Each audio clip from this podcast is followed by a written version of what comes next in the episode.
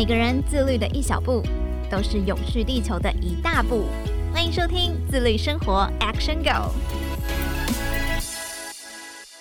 各位听众朋友，大家好，欢迎收听自律生活 Action Go，我是怡璇。大家今天网购了吗？现在买东西，多数人应该都是在网络上买，非常方便而且快速。我自己也是网购的爱好者，但是有一件事情就觉得蛮困扰的，就是网购的外包装都非常的多，会有塑胶膜、防撞泡棉、大纸箱等等，每一次拆完都会觉得产生超级多的垃圾。究竟有什么样的方法能够让我们便利的购物，又不会对环境造成伤害？害呢？其实可以选择循环包装。今天特别邀请佩克家的创办人叶德维 Alan 来到节目当中，跟大家分享佩克家的网购循环包装的创立跟推广。欢迎 Alan。呃，主持人好，各位听众大家好，我是佩克家 Alan。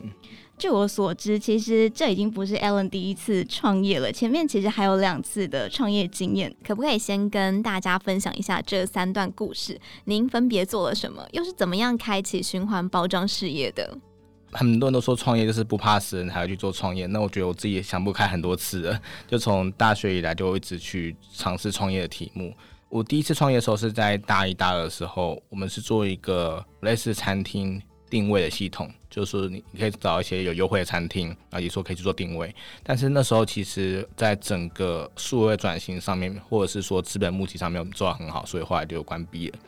第二次创业是在做电商，那我们主要卖的是三 C 相关的产品，可能像大家可能常看到的手机壳啊，或是蓝牙耳机之类的。那时候其实销售状况还不错，主要也是因为第二次创业的题目是做电商嘛，才会让我。觉得电商其实它是对于消费者可能有一些环保意识的提升。我自己觉得，其实，在网购上面，我们或许在出货上有个更环保的选择，所以他选择是在二零一八年的时候想尝试做这样子的创业题目，成立配客家。我们就希望说，可以借由这样子的一个循环包装来替代我们消费者常收到纸箱跟破坏的这些一次性垃圾的问题。那因为其实，在二零一八、二零一九的时候，那个时候，我想台湾对于循环包装还没有一个概念出来，所以佩克家应该算是循环包装事业的先驱哦。在创立之前，你有没有参考哪一些国外的案例呢？其实我说佩克家模式从二零一八到现在一直做调整，也回顾到刚刚主持人问到说创业部分嘛，那我们以前是做电商的，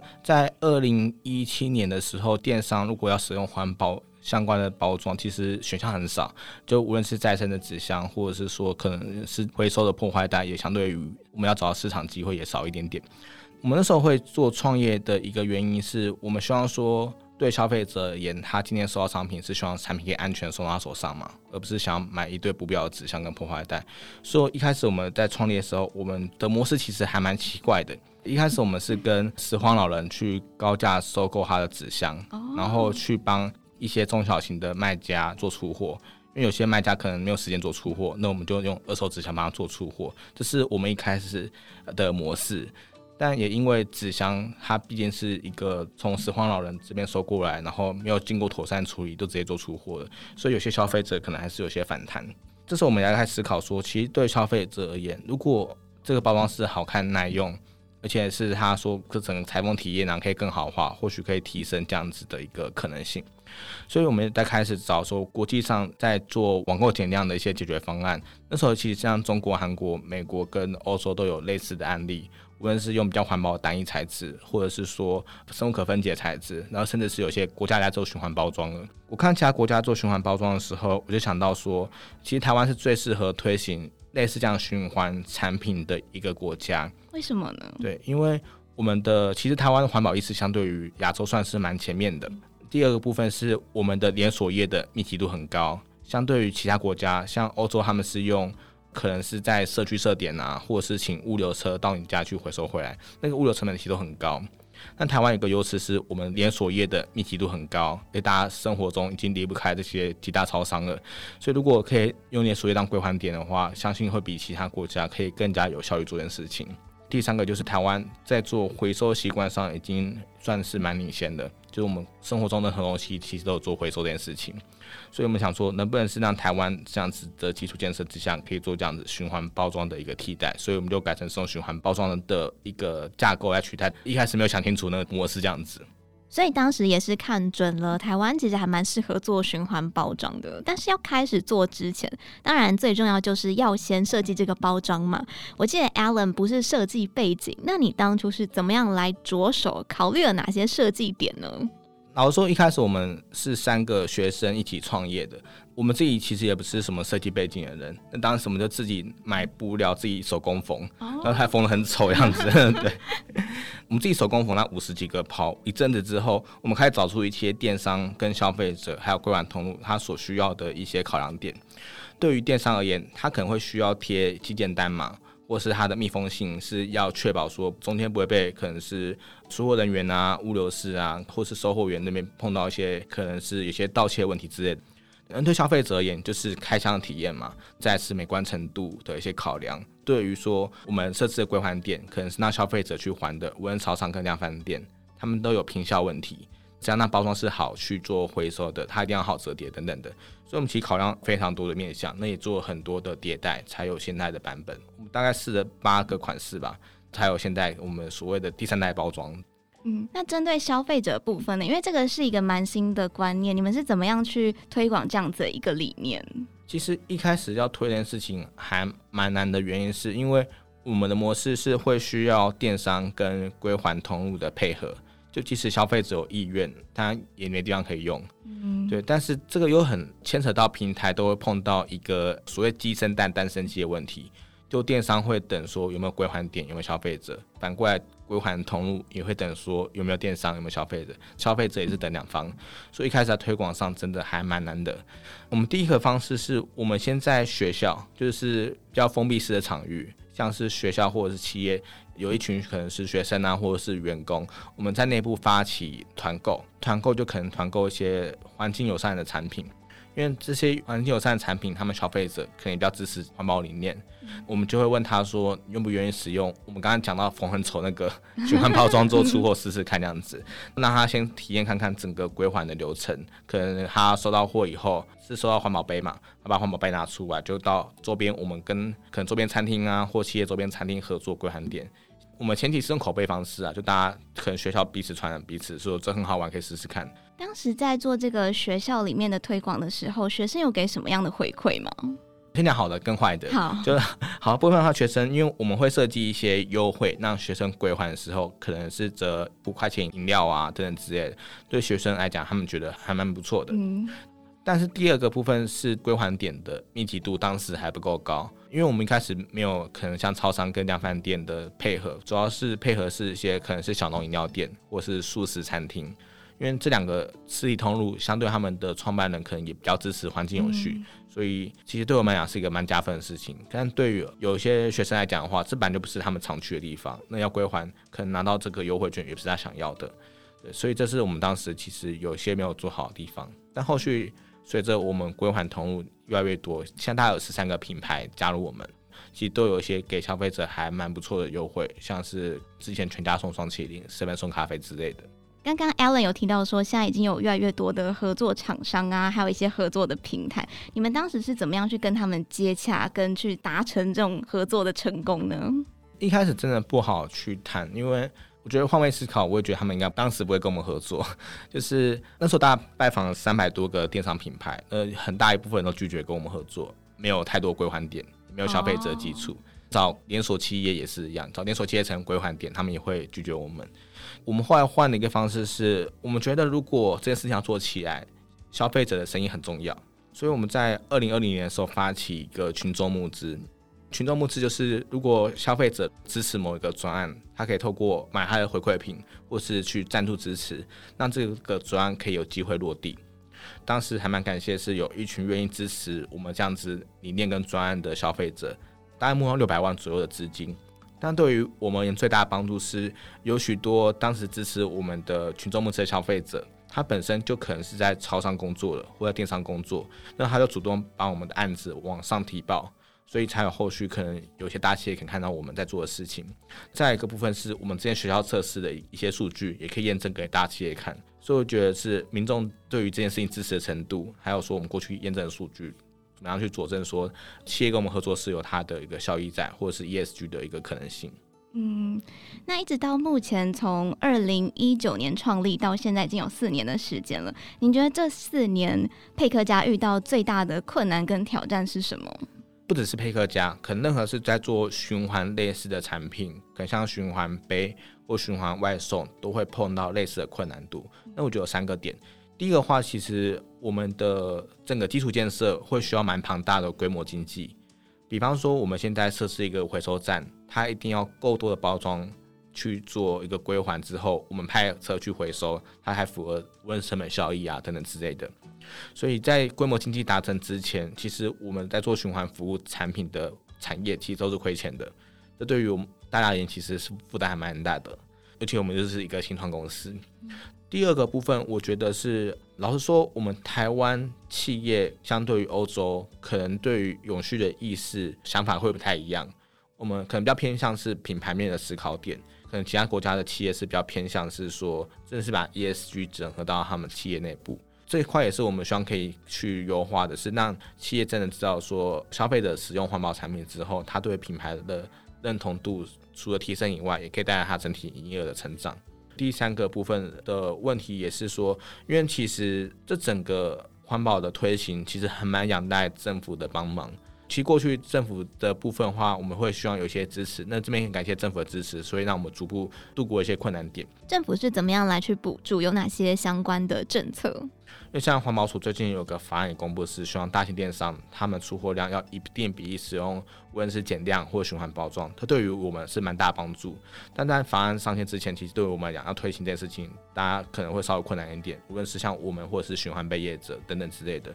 所以其实还蛮仰赖政府对于这块支持。除了多数循环经济业者会遇到的困难之外，佩克家还曾经遇上哪些问题？又是怎么样来做克服的？可不可以举几个例子跟大家做分享？比方说，像我们要打连锁通路的时候，连锁通路会需要几个数据。第一个是做这件事情有没有一些品牌端的效益，就消费者到底会不会去做归还，然后做完归还之后会有这样认同感。这个部分的话，我们会之前是用一些。过去我们合作归还点的数据去验证说，其实如果你设立归还点，消费者对你的好感度是有机会提高的。然后同时之间也会有消费者可能因为归还我们的包装而去回购你的商品，因为我都来自家门市了嘛，有时候顺便带一些东西走。第二个部分是说，因为他们做这件事情也希望考量到所谓大家常讲的 ESG，对，那对于环境跟社会面有什么样的影响力，这是我们需要去做一个更好的会诊，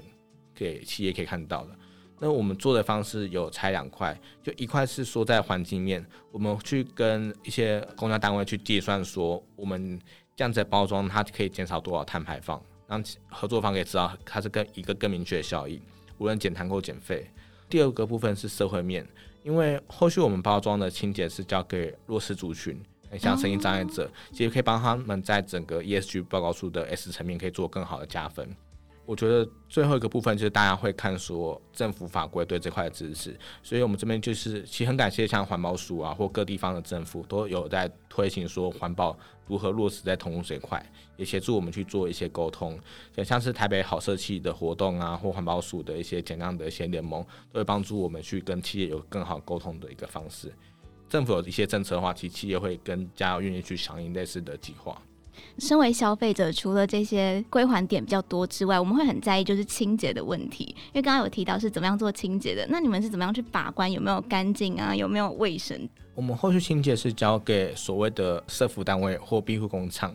会有几个步骤，无论是它寄件单的除胶啊，或是内容物的移除，或者消毒的处理。这批话，我们基本上是会定期时间去送 SGS 的检测。检测的时候，可能是大家疫情会比较在乎的一些，嗯，可能细菌数啊，或者是一些残菌数等等之类的状况。所以清洁都是有经过标准合格的。那当初怎么会找到庇护工厂来协助处理包装的清洁？因为其实原本是一些庇护工厂，他们可能是做月饼或者手工皂的，他们主要客户是企业，企业可能三节、春节啊，或者是中秋节送礼的时候会给他们交货。但是很多时候非三级的时候，许多身心障碍者的伙伴他是坐在这边没有工作的，因为就没有企业下单，他也很难会有个稳定的就业。所以原本我们是刚刚讨论说出货使用循环包装，但我们发觉到这个问题之后，我们刚刚讨论说能不能是说，因为包装是每个月都进来嘛，对，那就交给他们做清洁，其实可以让他们在淡季的时候有一个比较稳定的收入，同时对电商跟通路来讲都是一个很好在做 ESG 的 S 的部分的一个呈现，达到一个算是三赢的社会影响力。嗯，这也是照顾那些庇护工厂的工作者。对。那因为刚刚提到说，其实做循环事业会遇到的困难跟挑战还蛮多的。你觉得能够让你持续的度过这些困难，然后继续去经营佩克家的动力是什么？一块树真的很谢谢消费者对于我们支持，就无论第一批支持我们的群众募资消费者，我们这边会定期可能是还要听收一些回馈品给他们，让他知道我们现在的状况。其实很多消费者就会定期鼓励我们。说我们做的事情其实很有意义，但他有真的去使用这个包装，也很难想象说他原本支持一个专案，真的是有机会到他手上，他可以直接去在电商上使用，他们觉得很感动。这样感动故事其实也是很加激励我们的团队，是愿意去真的是实践这件事情，其实它是一个蛮痛苦的过程啊。我觉得第二个部分是，其实我们除了消费者以外，也真的碰到很多的贵人。就无论是说最终愿意答应我们的一些大企业的老板，或者是说很多不同的窗口，甚至有些企业的老板是直接跟我们讲说，他觉得导入循环包装对他们而言真的成本提高很多，但他站在愿意支持年轻人做永续的立场下，他即使亏钱，他愿意做这件事情。所以这件事情其实对于我们也是一个很大的鼓励。就我们不希望让我们的忠实消费者，还有说我们的贵人会对我们失望，所以希望可以继续向前的。很暖心的，不管是企业面还是消费者面，可不可以分享一则令你印象深刻的消费者回馈？我觉得我们消费者还蛮有趣的，就是可能来自各个行业都有，有些消费者可能是来自设计行业的消费者，他在看到我们包装的时候，就直接给我们一些蛮实质上的建议，可能是结构怎么做调整啊，或是说整个美观啊，或者是说我们包装的可能 QR code 放哪里之类的，对于我们后来的改版，其实都。有遵照他的一些建议去做调整，其实对客家对我们还蛮有帮助的。所以我自己觉得，有时候我们是在跟消费者一起去创业的路程，就要是我们最好的一个导师，在教导我们说，怎么样的路上大家可以走得更加，无论是永续的初衷啊，或彼此我们的价值观啊等等的，是一个更加相符的一个过程。彼此扶持的感觉还蛮好的。那 Alan 觉得，就是使用循环包装，除了对我们环境很友善之外，还有没有其他的优点？我举例来讲的话，因为像我自己是住在公寓的，住公寓会有一个缺点是，我们要去追垃圾车很麻烦。对 对，那我像我自己超爱网购的，有以前我家堆了很多纸箱，嗯、每次下了把一堆纸箱带去回收厂，其实很累。嗯、对，那我觉得循环包装一个优点是，我们现在强调说，希望取货点就是它的归还点。比方说，你今天在超商，你买一本书嘛，你把书拿出来之后，你在当下把包装去做归还，就会节省掉很多处理垃圾的问题。就不用再追垃圾车，不用再去担心说，我可能要五点前到家里去倒垃圾之类的。第二个部分就是，因为其实很多消费者本来就会做公益嘛，其实你在做循环包装的本身也是在做公益，就无论是减碳或者是弱势扶持的部分，其实都对大家来讲都是一个很好的社会影响力。最后就是，让你带回家的不是一堆不必要的纸箱，而是不同优惠给你的产品啊，或者是好处，像你可能到全家会拿双麒麟，然后 seven 可以拿咖啡等等之类的。是，这是一个善循环。对当然一开始会想要做这个循环包装，就希望可以去做到垃圾减量。您在创业过程中有没有自己稍微计算过或者研究过说，说如果所有人都使用循环包装，那大概我们可以为地球减少多少碳排跟垃圾量？我先讲一个数据，是台湾去年的网购包装量体大概是二点一亿件左右，嗯、其实蛮多的。我们在二零一九年刚创立的时候还八千万件而已，所以其实翻好几倍成长。嗯我们现在有在计算整个包装的减碳量，因为不同规格差很多，它减碳的数量大概是一个包装可能零点六公斤到一点二公斤都有可能，就看它的重量而定。嗯，第二部分我觉得我们蛮强调的是减废这件事情。大家帮我想象一下，我们今天拿到一个循环箱，它就等于说五十个纸箱所生产出来的，无论是它的废弃物啊，或者是说它的一个减碳量。因为只要消费者愿意把这个包装拿去归还，可能就可以节省掉堆满您整个房间的纸箱的一个产生的，无论是水污染、砍伐树木啊，或者是说减碳的问题。嗯，对于 Alan 来说，到目前为止，您觉得佩克家对您这样子的四年过程当中有什么样的收获？我觉得我蛮大的收获是看到社会企业一个共创的价值，像我们自己的群众募资，或者是第一批的归还店。有很多的电商或关联，它本身就是社会企业。嗯，因为我觉得社会企业的理念很棒，是大家可以因为某个社会价值，大家是用合作的方式，而不是用竞争，或者是说可能是只考量到商业上考量而已。像我们群众募资的回馈品，有很多就是社会企业的回馈品，可能像是好日子啊，或者是乐雅等等的。其实对于我们也，大家是彼此去为某个理想而去做奋斗。这块是对于我而言是一个蛮好的学习，因为以前是在做电商或者是在做上个创业，就是比较偏向在商业上考量，是我怎么把市场做大；在社会企业来讲，是我们怎么样一起把影响力给做大，同时间赚到时候合理的一些报酬等等的。所以这块是对我自己思维是有些调整。大家都是为了永续地球而努力。那其实我自己也有发现说，佩克家除了做循环包装之外，还有一个叫做 ReTissue，就是环保卫生纸。然后上面就有一个 slogan 是写说，哦，不砍树，然后我们种树。这个部分可以跟大家分享一下吗？老实说，一开始成立佩克家的第一年蛮辛苦的，因为循环包装很难在一开始就赚到钱。我们其实有方面是学习。大家有没有听过 Airbnb？呃，有。对，他们一开始是卖早餐麦片起家的团队。嗯、那我们常笑说我们是卖卫生纸起家的一个 新创团队。会卖卫生纸的原因是，当时我们很多的消费者可能比较在乎永续，很多的归还的餐厅是素食餐厅，他也在想找说比较好可以运用在他们营业场域的产品。那其实当时。在环保卫生纸上面有一些争议点是还没有被克服的，所以我们希望说我们出产的环保卫生纸是可以解决这些争议点，同时之间可以创造更好的社会价值去跟大家沟通。所以也很感谢第一批的消费者跟很多的素食餐厅直接采购我们卫生纸。那我们还有后续是把这个卫生纸跟一些社会议题去做整合。那除了卫生纸跟循环包装之外，未来配克甲还有什么样的计划可以跟大家做分享呢？我们配客嘉其实最远的愿景是我们希望让台湾变成是一个循环岛。就任何的一次性产品都可以透过循环服务有一个更好的选择，嗯，那就包含是我们希望可以跟更多的循环业者去做合作，可能引进更多的一些环保产品是可以用循环容器的。我们像建设好的四千五百个归还据点，以后可能会更多，来帮助大家把这件事情可以做得更好。